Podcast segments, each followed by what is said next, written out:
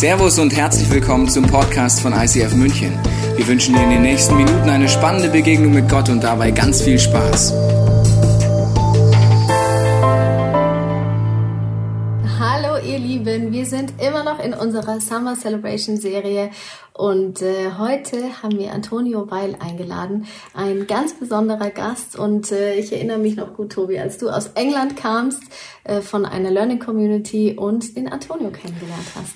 Ja, Antonio, du bist nicht nur aus Wiesbaden und der Rhein-Main-Region, das bindet uns zusammen, weil ich dort auch lange aufgewachsen bin, sondern es war wirklich Liebe auf den ersten Blick, würde ich sagen, Brother from another mother. Wir haben gleich gemerkt, wir haben eine Wellenlänge, wir haben auf der einen Seite tiefkranken Humor, wir haben aber auch die, eine unfassbare Faszination für die Ortsgemeinde und lieben es klar, das Evangelium zu verkündigen. Und all diese Sachen zusammen hat dafür gesorgt, dass wir uns England kennengelernt haben. Wir waren in einigen Pubs gemeinsam unterwegs, haben das Leben genossen und haben sehr viel gelernt von anderen Kirchen und voneinander. Und seitdem sind wir vom Herzen verbunden, gemeinsam unterwegs, feuern uns gegenseitig an und vielen Dank für all deine Ermutigungen, all dem hinter dem ICF stehen und aber auch dem Ganzen, wo wir uns gegenseitig inspirieren dürfen. Du kommst aus der Move Church, äh, lieber Antonio, und äh, das ist eins unserer Lieblingswörter, in Bewegung bleiben. Deswegen freuen wir uns sehr, was du heute mitgebracht hast, dass wir im Glauben wachsen können.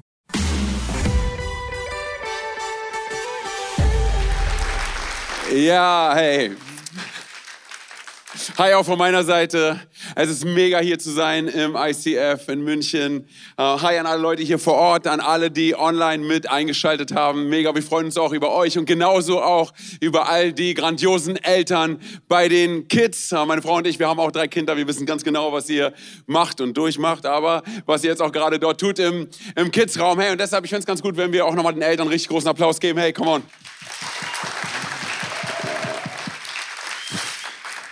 Ja, mein Name ist Antonio Weil, ich bin äh, 39 Jahre alt in zwei Tagen. Ich weiß, ich sehe noch nicht so aus, aber es geht auf jeden Fall ab nächstem Jahr in Richtung 40. Ich habe meine wunderbare Frau mit dabei, Alina, hier in der ersten Reihe. Come on, Church. Und ähm, ja, wir haben drei Kids, wir haben die äh, zu Hause gelassen, damit wir uns hier konzentrieren können. Aber ich mache Spaß, wir lieben sie. Auf jeden Fall, ich freue mich riesig hier sein zu dürfen. Ähm, wir lieben Tobi und Frauke. Ihr habt grandiose, kein Spaß, grandiose Senior-Pastoren. Und ich sage das nicht, weil man das so sagt, wenn man zu Gast ist. Okay, die sind der absolute Hammer und ich finde es gut, hey, wenn wir ihnen auch nochmal einen richtig großen Applaus geben. Come on. Vielen Dank, Frauke und Tobi. Ich weiß, ihr guckt bestimmt der guckt bestimmt gerade gerade zu. Hey, ja, ich will ähm, eigentlich direkt mit einer Frage starten. Und zwar, äh, wurde schon mal irgendjemand hier irgendwann mal operiert? Ich meine, was ist das für eine Frage, oder?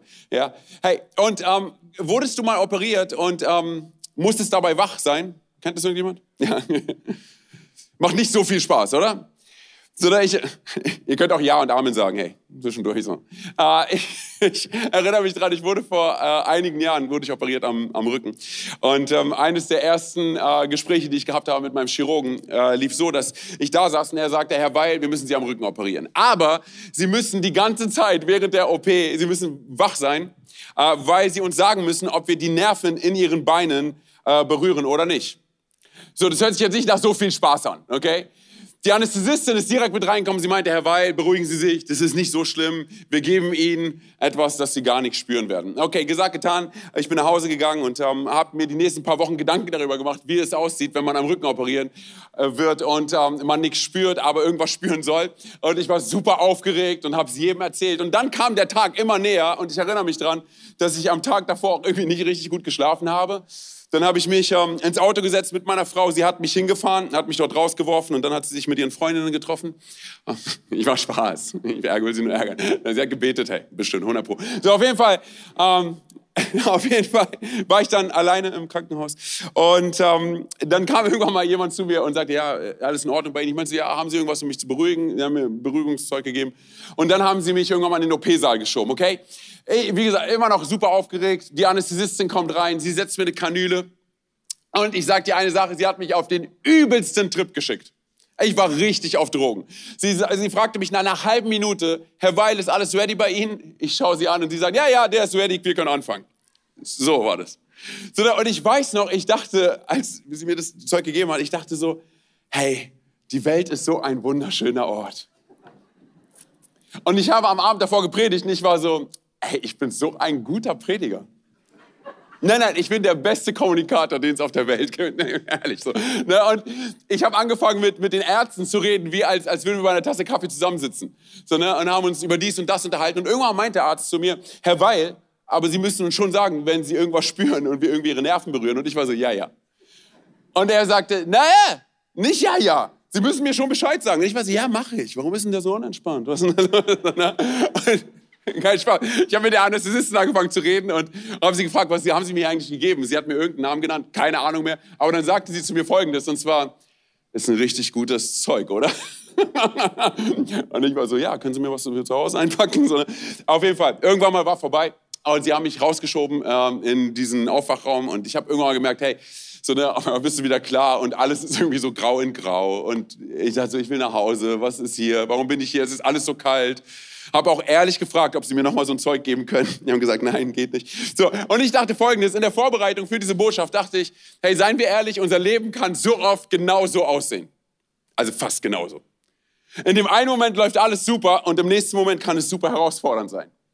So, ne, und ich dachte, seien wir ehrlich, wir können auch in die Church kommen, Sonntag für Sonntag. Du kannst heute hier sitzen und wir können trotzdem sowas von fertig und sowas von ausgebrannt sein. Oder wir können so, auch gerade mit dieser ganzen Corona-Krise, oder wir können da rein, reingehen und wieder rauskommen und wir sind so emotional und physisch, physisch, wir sind so herausgefordert, oder?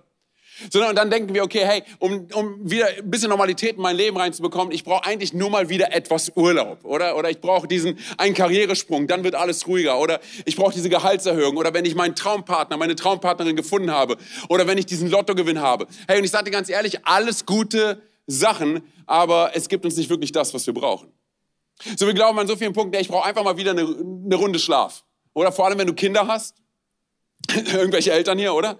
Wenn du kleine Kinder, oder? Oder? Es ist so, hey. So, da, ich erinnere mich dran, jetzt auch vor kurzem, ich wurde am Daumen operiert und meine Frau fragt mich, hey, wie ist denn das jetzt mit der OP? Wie fühlst du dich denn jetzt, dass du nochmal operiert werden musst und so weiter? Und ich sagte zu ihr, ganz ehrlich, ähm, ich freue mich auf die zwei Stunden Schlaf während der OP. ja, aber einige gucken mich so an. Was ist los mit dir? Ich wünsche dir zehn Kinder, okay? Ist ein jüdischer Segen. Auf jeden Fall. Nein, aber ehrlich, wir können, wir können in so herausfordernde Zeiten reinkommen, dass wir denken, ich brauche einfach, ich brauche einfach mal wieder, mal wieder schlafen. Einige Leute, die holen sich dann Mixtapes mit, mit, bei Spotify mit, mit Wahlgesängen oder äh, holen sich äh, Schlaftabletten oder kaufen sich eine Matratze. Ganz kurz, es gibt Matratzen, die so einen hohen IQ haben, die bringen dich direkt in das Land der Träume, okay? Sondern, aber ich sage dir eine Sache. All diese Sachen, sie werden uns nicht das geben, was wir wirklich brauchen. Weil unser Problem ist nicht Mangel an Schlaf. Unser Problem, hör mir zu, unser Problem ist Mangel an Freude. Mangel an Freude. Was meine ich damit? Und zwar, wie gesagt, wir können Woche für Woche hierher kommen in die Church oder wir können unsere stille Zeit haben, wir können die Bibel lesen. Aber weißt du, was das Evangelium eigentlich bedeutet? Von, seinem, von seiner Grundform her, aus dem Griechischen heraus, Evangelion. Weißt du, was das bedeutet? Es bedeutet nicht Pech- und Schwefelnachricht. Es bedeutet nicht, Gott hat ein Problem mit dir, Botschaft sondern es bedeutet, hör mir zu, es ist eine Freudenbotschaft. Es ist die beste Botschaft, die es auf diesem Planeten gibt. Absolute Freudenbotschaft.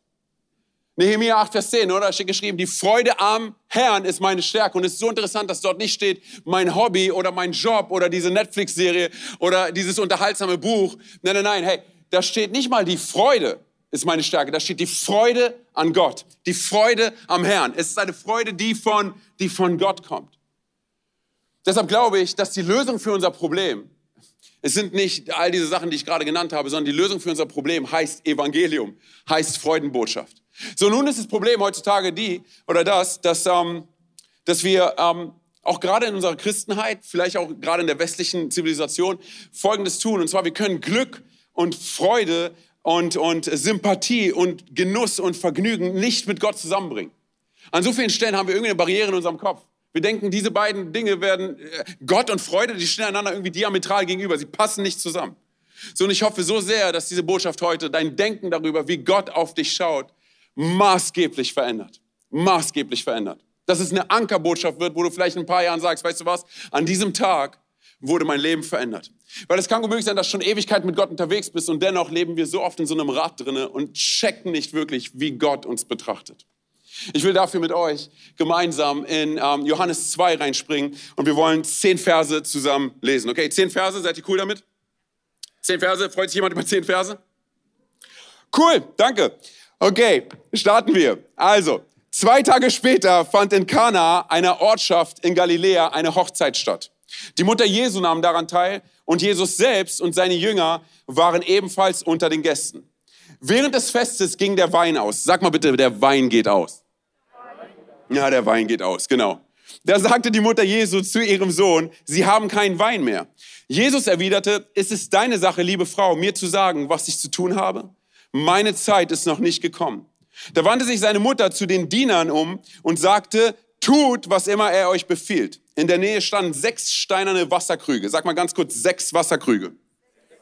Genau. Wie sie die Juden für die vorgeschriebenen Waschungen benutzen. Die Krüge fassten jeder zwischen 80 und 120 Liter. Jesus befahl den Dienern, füllt die Krüge mit Wasser. Sie füllten sie bis zum Rand. Dann sagte er zu ihnen, tut etwas davon in ein Gefäß und bringt es dem, der für das Festessen verantwortlich ist. Sie brachten dem Mann ein wenig von dem Wasser und er kostete davon. Es war zu Wein geworden.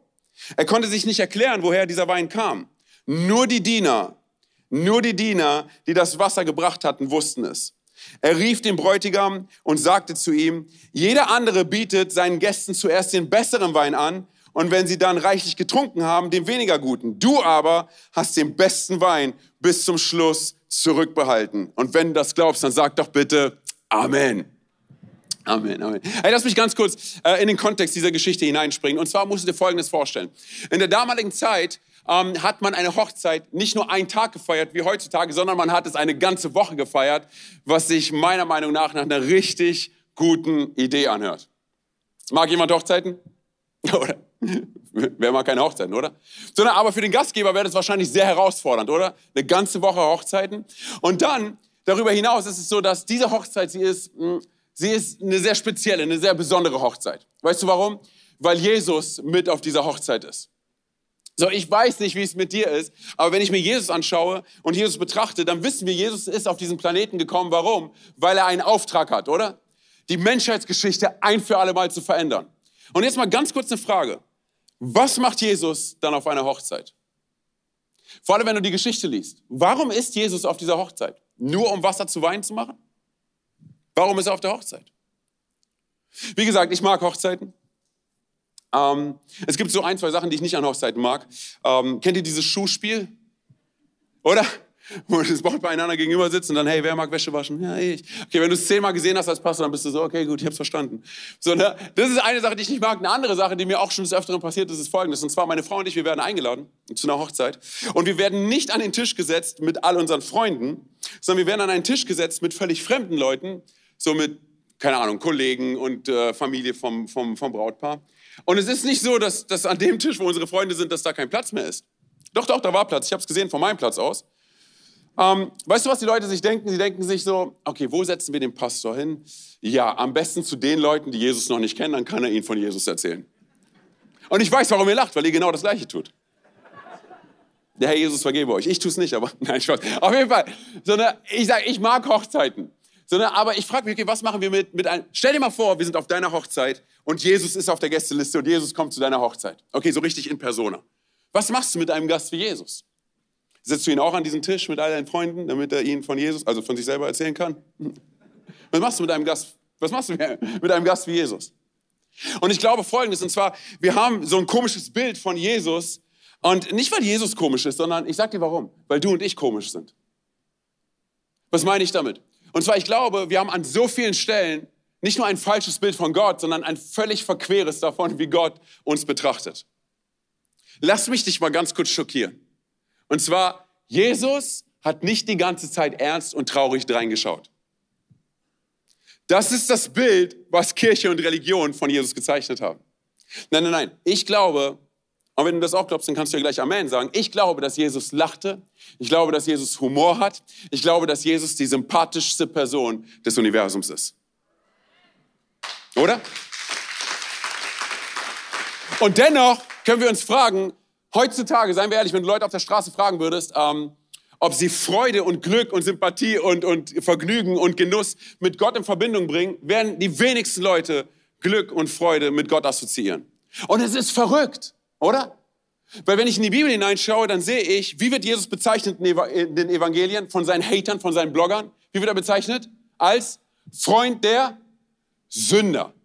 Oder? Er war wie ein Magnet. Hey, seine Hater und seine Blogger wollten auch dort sein, wo Jesus ist. Aber nicht nur das, sondern Zöllner, Gangster, Prostituierte, die Hooligans oder die Cracksüchtigen der damaligen Zeit. Oder? Sie wollten dort sein, wo Jesus ist. So, und deshalb einfach mal eine Frage, die ich in den Raum stelle. Und ich will einfach provozieren, okay? Kann es sein, dass wenn Menschen heutzutage nichts mit Gott zu tun haben wollen, nichts mit Jesus zu tun haben wollen, kann es sein, dass es nicht an Gott und an Jesus liegt? Könnte es eher sein, dass es an uns Christen liegt? Ich frage einfach nur. Weil seien wir ehrlich, hey, ich glaube daran, dass du und ich wahrscheinlich die einzige Bibel für die meisten Leute in unserer Umgebung, in unserem Umfeld, Arbeitskollegen, Freunde, Nachbarn, Familie, die einzige Bibel sind, die sie jemals gelesen haben. Was für ein Bild von was für einem Gott vermitteln wir den Menschen um uns herum. Das Bild von, von einem großen Drill-Instructor, von einem Boss, von einem Chef, der nur darauf wartet, dich platt zu machen? Oder ist es eher das Bild von dem Gott, hör mir zu, von dem Gott, der bereit war, Himmel und Herrlichkeit und Thron und seine Krone zurückzulassen, um auf diesen Planeten zu kommen, zu dir und zu mir. Und weder Grab, noch Tod, noch Teufel, noch irgendeine Mauer, die du und ich um unser Herz herumbauen können, noch irgendwelche Versagensmomente können Jesus davon abhalten, mit Hoffnung und Perspektive in dein Leben zu kommen. Und weißt du warum? Einfach nur aufgrund dessen, weil er dich liebt. Einfach nur, weil er dich liebt. Und ich glaube persönlich, da liegt ein richtiger, richtig wichtiger Link da drin. Und zwar zu verstehen, dass wir, wenn wir mit Gott unterwegs sind, dass wir die Sklavenmentalität ablegen sollten. Wenn du und ich nicht verstehen, dass wir nicht Sklaven sind, hey, wenn wir nicht verstehen, was am Kreuz passiert ist, wenn wir nicht verstehen, hey, wie Gott uns betrachtet, dann sage ich dir ganz ehrlich, werden wir niemals als Sohn und als Tochter zu Gott kommen, sondern immer in einer Sklavenmentalität. Und wir werden niemals in der Fülle und dem Überfluss leben können, den Gott für uns vorbereitet hat. Weil seien wir ehrlich, es gibt Menschen, die sagen, weißt du was, Antonio, ich kann Glück und Freude und Spaß und Humor, ich kann das nicht mit Gott zusammenbringen. Die sagen, nein, nein, nein, Gott geht es nicht um Spaß, es geht ihm um Himmel und Hölle. Natürlich hat Gott Humor. Ist dir schon mal aufgefallen, wie du aussiehst, wenn du morgens aufstehst? Oder? Hast du mal in den Spiegel geschaut, oder? Natürlich hat Jesus Humor. Ich würde sogar noch weitergehen. Ich glaube, Jesus hat, hat das Leben genossen. Ich sage dir ganz ehrlich, es gibt keinen guten Grund dafür, dass Jesus auf dieser Hochzeit ist. Es sei denn, er wollte einfach dort sein. Mit seinen Freunden. Wir kommen gleich dazu. Ich glaube, Jesus genoss Essen. Er genoss, er genoss vielleicht sogar ein Glas Wein. Lass mich mal ganz kurz, ich würde sogar noch weitergehen. Es geht gar nicht um Genuss. Nehmen wir mal wirklich das Wort Spaß. Nein, nein, Gott geht es nicht um Spaß? Natürlich. Hast du schon mal gesehen, wie, mal betrachtet, wie wunderbar der Garten beschrieben wird, in den Gott den Menschen hineingesetzt hat? Oh, ganz kurz, hey ich habe keine Ahnung von Pflanzen, okay? Absolut. Meine Frau muss mir mal wieder erzählen, was ein Ahornbaum ist und sonst was. Ich habe absolut, ich weiß, ich, ich dir ehrlich, ich freue mich, dass ich eine Tulpe erkennen kann. Sondern aber manchmal, oder? Aber manchmal, ich schaue mir Pflanzen an und denke so, okay, da muss ein Designer, ein kreativer Designer dahinter sein. Oder? Es ist so verrückt, was Gott alles erschaffen hat. Oder ganz kurz, Früchte, in die du hineinbeißt, die, die, die so schmecken wie flüssiges Zucker. Wer mag Zucker? Kalorien? Oder? Und er schafft nicht nur das, sondern er schafft sowas wie Anziehungskraft, oder? Attraktivität, Nacktheit, Sex. Komm mal, sei nicht awkward, wir sind in der Kirche, oder? Wer hat Sex erschaffen? Ganz kurz, wer hat Sex erschaffen? Ja, aber das ist der Punkt, ne? Alle sind so, weiß nicht, der, der Teufel, oder? Der Teufel.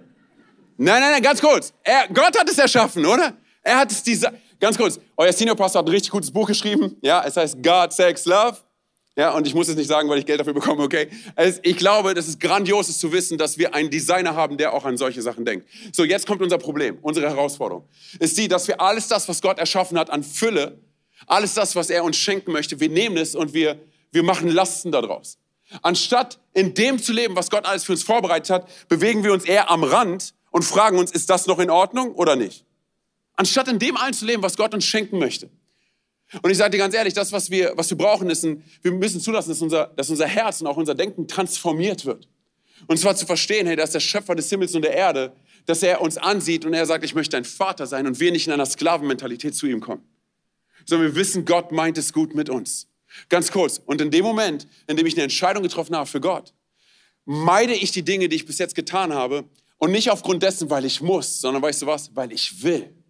Weil ich dort sein will, wo Jesus ist. So die Sache ist, hey, an so vielen Punkten, wir schauen auf Gott und wir sagen, oh mein Gott ist so gerecht und so gut. und wir sind so gar nicht gut und so gar nicht gerecht und wir sind so doppelt daneben, oder? Und wir denken, okay, jetzt muss ich mein Leben fixen, ich muss Dinge in Ordnung bringen. Ich sage dir eine Sache, du und ich, wir sind der Kartoffelmann von Toy Story und wir liegen zerbrochen auf dem Boden. Und das Einzige, was uns zusammensetzen kann, ist ein Retter. Und sein Name ist Jesus. Wir können gar nichts fixen. Wir können gar nichts fixen, hey. Ich erinnere mich dran, lass mich, weil wir nehmen das mit aus der Church und sagen, hey, man, voll der gute Gedanke, aber dann gehen wir in unseren Alltag. Unser Alltag sieht manchmal anders aus. Und zwar, ich erinnere mich dran, vor, vor weiß nicht, vor einiger Zeit ähm, habe ich so Mülltüten bei uns die Treppen runtergebracht. Und das waren so auch Biomüll und sonst was. Und kennst du das? Diesen Moment, wenn, wenn einfach beide Tüten gleichzeitig reißen? Und einfach alles auf dem Boden liegt und du bist so, ist das dein Ernst? Und ich dachte in dem Moment Folgendes, und zwar, manchmal sieht unser Leben ganz genauso aus. Alle unsere Umstände, alles, was um uns herum passiert, es sieht so miserabel aus, oder? Ich bin ehrlich mit dir. Ich habe vor, vor, vor ein paar Wochen, ist ein Freund von mir gestorben.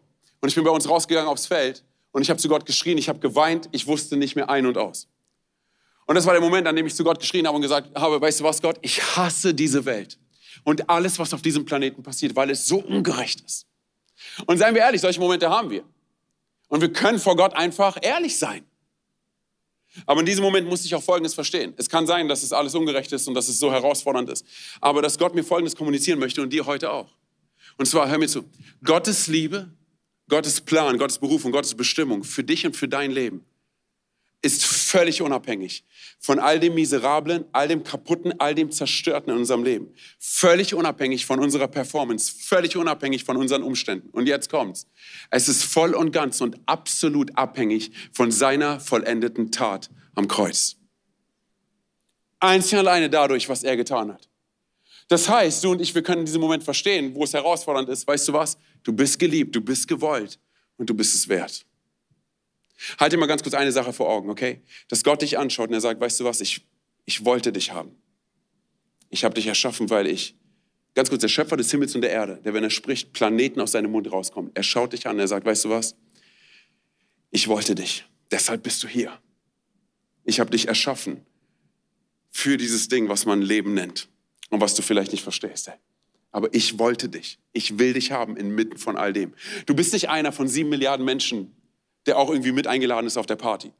Und du gehst auf die Party und sagst, okay, wo ist Jesus? Ach, da hinten, alles klar, umgeben von all den Menschen. Gut, sag ihm, dass ich da war und dann checkst du wieder aus. Nein, nein, nein. Jesus, er hat dich eingeladen, damit du inmitten von dieser Party, diesem, dieser Feier namens Leben bist. Weil er dich haben wollte. Lass uns zurück auf die Hochzeit gehen. Also, wir sind inmitten von dieser Hochzeit. Und äh, du musst dir vorstellen, so eine Hochzeit, sie wurde, sie wurde zwölf Monate im Vorfeld so mit, richtig mit einem Wedding Planner geplant, okay? Und damals war es so, dass wenn du eine Hochzeit gefeiert hast, dann hast du eine ganze Ortschaft, also deine ganze Ortschaft mit eingeladen. Es wäre eine absolute, absolute Beleidigung gewesen, wenn du nicht aufgetaucht wärst. Es wäre eine Schande gewesen. So, und es ist voll interessant, hey, dass die Hochzeit, sie findet ja in Kanaa statt. Und wusstest du, dass Kanaa eigentlich nur bekannt ist aufgrund dieser Hochzeiten, aufgrund dieser Geschichte? Verrückt, oder? Und weißt du, warum warum die Hochzeit bekannt ist? Aufgrund dessen, weil Jesus mit auf dieser Feier ist.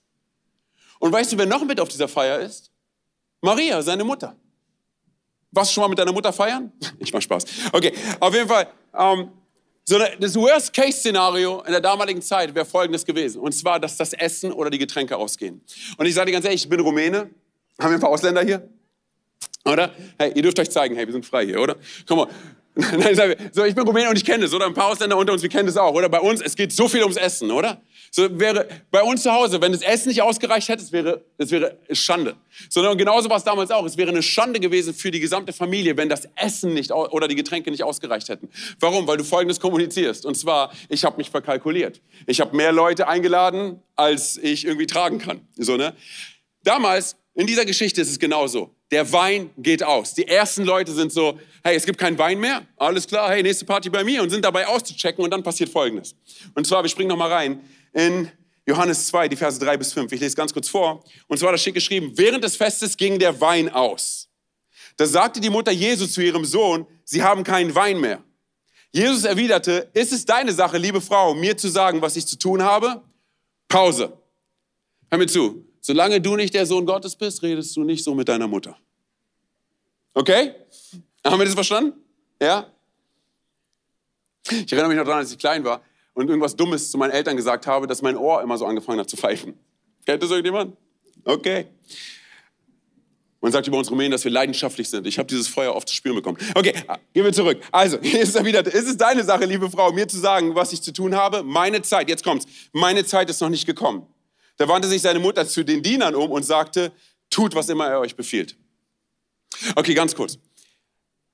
Maria sagt, der Wein ist alle. Aber das, was sie eigentlich sagt, ist, oh, ich wünschte, es wäre jemand hier, der ein Wunder vollbringen kann. Kennst du das, wenn deine Mutter dir so subtil Sachen sagt? Okay. So, ne? Und Jesus ergibt dir eine Antwort. Er sagt, nein. Folgendes musst du dir vor Augen halten. Bis zu diesem Zeitpunkt hat Jesus noch nicht ein einziges Wunder vollbracht. So, sie sagt, das ist verrückt, oder? Maria sagt, okay, hey, ähm, wie sieht's aus mit dem Wein, oder? Kannst du da vielleicht was machen? So, ich frage mich Folgendes, und zwar, ähm, was wusste Maria, was du und ich nicht wissen? Sie sagt, hey, der Wein ist alle. Und ich frage mich, okay, wenn Jesus bis jetzt noch kein Wunder gemacht hat, ganz ehrlich, ist es ihr Ernst? Sie möchte, dass Jesus sich ein paar Freunde auf einer Party macht mit ein bisschen Alkohol? Oder? Lass uns doch lieber einen Toten auf diese Hochzeit holen, dass Jesus ihn von den Toten auferweckt. Aber du willst, dass er etwas Alkohol macht für seine Freunde? Ehrlich? Vielleicht hast du ein bisschen zu viel getrunken, Maria, oder? So, und Jesus sagt nein. Und er unterstreicht, jetzt kommt's, er unterstreicht dieses Nein, indem er sagt, der Schöpfer des Himmels und der Erde, also sagt, es ist noch nicht meine Zeit. Es ist noch nicht meine Zeit. So, wenn ich so eine Ansage von Jesus bekommen würde, würde ich sagen, okay, Jesus, hey, tut mir leid, stimmt, du hast recht, hey, ich bin dumm, du hast größere Brötchen zu backen als das. Ich check aus, alles klar, der Herr segnet, also du bist ja gesegnet. Und dann, und dann würde ich gehen, oder? Was tut Maria? Ganz kurz, weil wir überlesen das so oft. Was tut Maria? Jesus sagt nein. Und sie sagt, guter Punkt. Und dann dreht sie sich um zu den Bediensteten und sagt, hört zu, Leute, diese Party geht down, es gibt keinen Wein mehr. Tut, was immer er euch sagt. Was hatte Maria verstanden, was du und ich an so vielen Punkten nicht verstehen? Jesus sagt nein. Es ist noch nicht meine Zeit. Und sie sagt, alles klar, ihr Bediensteten, tut, was immer er euch sagt. Was hat sie verstanden? Und ich sage dir ganz ehrlich, ich frage mich das, weil ich lese den Text und bin so, habe ich irgendwas überlesen? Habe ich irgendwas übersehen? Warum war es Jesus so wichtig, dass er seine Meinung verändert? Weil, seien wir ehrlich, am Ende des Tages wird er Wasser zu Wein verwandeln, oder? Das ist die Geschichte, oder? Er wird Wasser zu Wein machen. Was wusste Maria, was du und ich nicht wissen? Und ich frage mich das aus folgendem Grund, weil ich sehe, ich bin an so vielen Stellen nicht so mit Jesus unterwegs. Aber wenn ich ganz ehrlich mit dir bin, es ist die Art und Weise, wie ich gerne mit Jesus unterwegs sein wollen würde. Und das nicht, und bitte verstehe mich nicht falsch, das nicht aufgrund dessen, weil ich denke, dass wir Gott manipulieren können. Das nicht. Aber weil ich denke, dass wir so eine Qualität an Beziehung mit Jesus haben können. Dass wir wissen, tagtäglich, weißt du was? Gott, er kümmert sich um all die kleinen Belange meines Lebens, er kümmert sich um all die großen Belange meines Lebens und er tut das, weil er mich liebt. Ich sage dir ganz ehrlich, an so vielen Stellen wir denken, hey, warum sollte Gott da eingreifen? Warum sollte Gott das tun? Warum, warum sollte er sich überhaupt darum kümmern? Wir wundern uns, wir beten und wundern uns, dass nichts passiert weil wir schon so oft davon ausgehen, warum sollte Gott überhaupt eingreifen, oder? Seien wir ehrlich, es gibt keinen guten Grund dafür, dass Jesus auf dieser Party ist. Es gibt keinen guten Grund.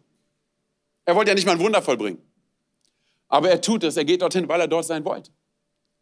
Und ich glaube, an vielen Stellen muss unser Blick auf Jesus verändert werden, erneuert werden. Ein paar Kapitel später liest du Folgendes, und das war für mich die Antwort, warum Jesus Wasser zu Wein verwandelt hat. Und zwar, wir lesen in Johannes 5, Vers 19 folgendes.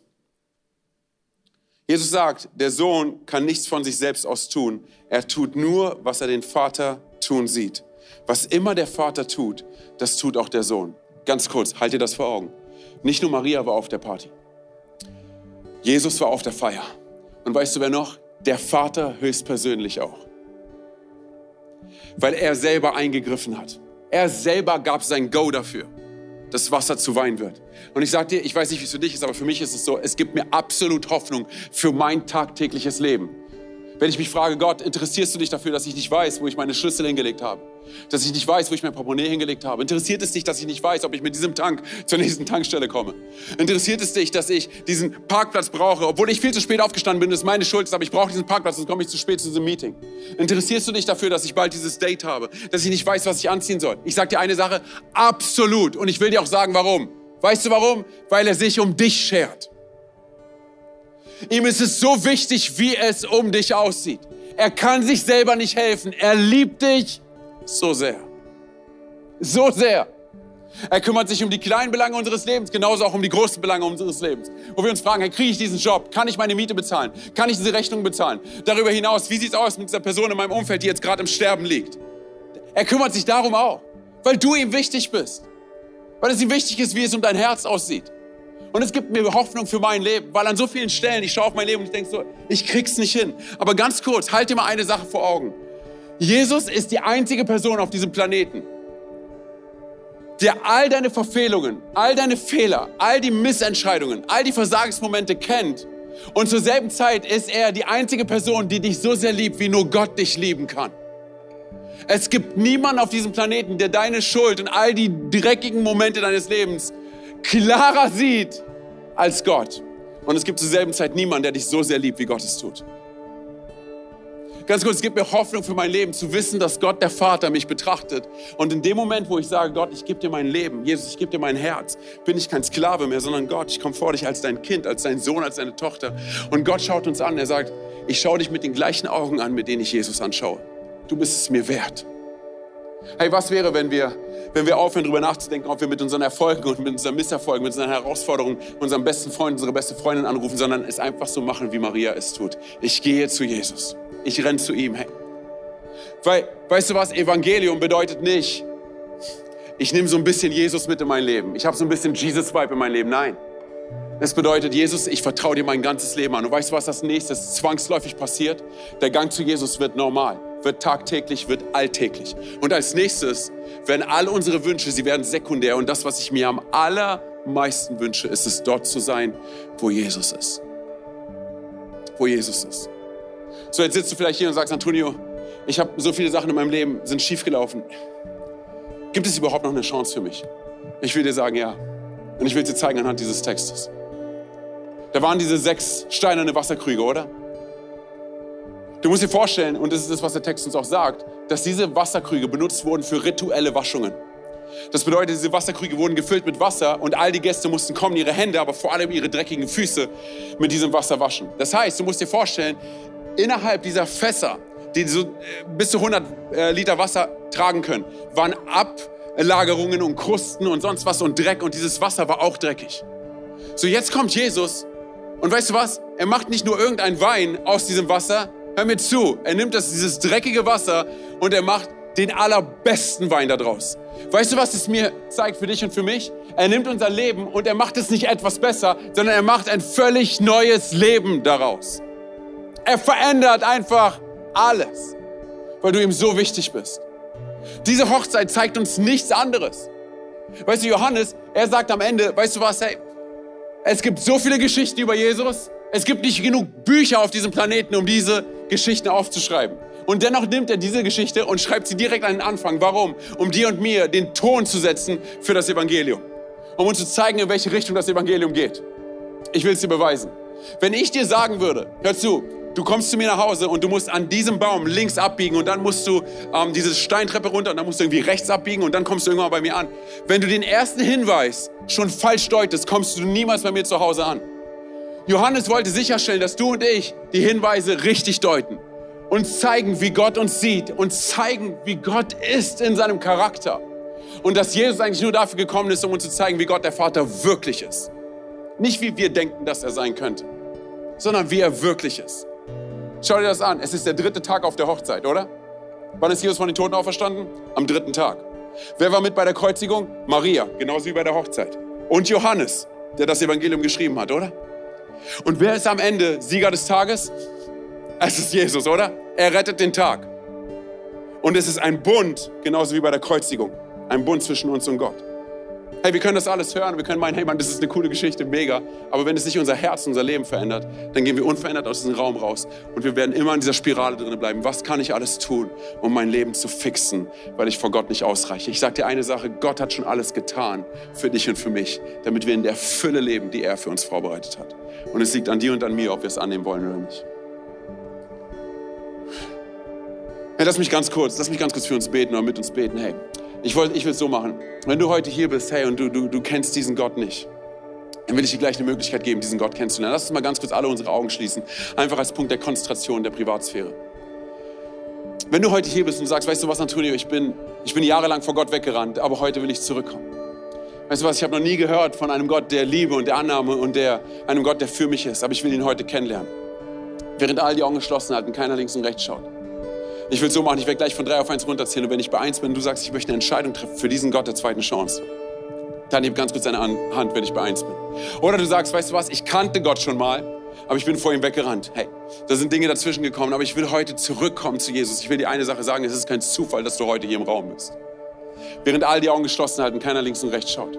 Ich zähle jetzt von drei auf eins runter. Wenn ich bei eins bin, du sagst, du möchtest eine Entscheidung treffen, dann nimm ganz kurz deine Hand, damit ich weiß, für wen ich beten kann. Und genauso auch zu Hause. Hey, das ist ein Statement unseres Herzens. Und der Himmel sieht es. Drei. Jesus liebt dich so sehr. Zwei. Er ist dir näher, als du denkst. Eins. Er sagt, komm zu mir nach Hause. Heb ganz kurz deine Hand da, wo du sitzt. Dankeschön. Danke. Dankeschön. Danke. Danke. Könnt ihr Hände wieder runternehmen. Ich glaube, auch zu Hause haben Leute eine Entscheidung getroffen. Könnt die Augen wieder öffnen. Wir wollen es so machen. Ich will von hier vorne ein Gebet beten. Und wir beten es alle als Kirche nach. Und hier geht es nicht um Religiosität, sondern wir beten das aus, was in unserem Herzen gerade passiert ist. Okay? Seid ihr mit dabei, Church? Amen? Amen. Okay, come on. Sprech mir nach. Jesus, ich gebe dir mein Herz und alles, was ich bin. Bitte verzeih mir, wo ich vor dir weggerannt bin. Heute komme ich zurück zu dir. Bitte verzeih mir, wo ich Schuld auf mein Leben geladen habe. Heute komme ich zurück zu dir. Und ich glaube daran, dass du am Kreuz für meine Schuld gestorben bist. Dass du am dritten Tag von den Toten auferstanden bist. Und dass du jetzt zur Rechten des Vaters sitzt.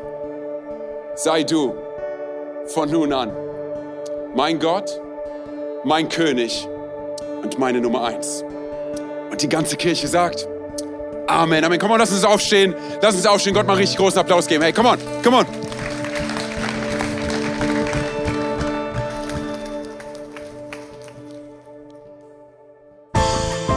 Wir hoffen, dass dir diese Predigt weitergeholfen hat. Wenn du Fragen hast, kannst du gerne an info at icf-moenchen.de mailen und weitere Informationen findest du auf unserer Homepage unter www.icf-moenchen.de.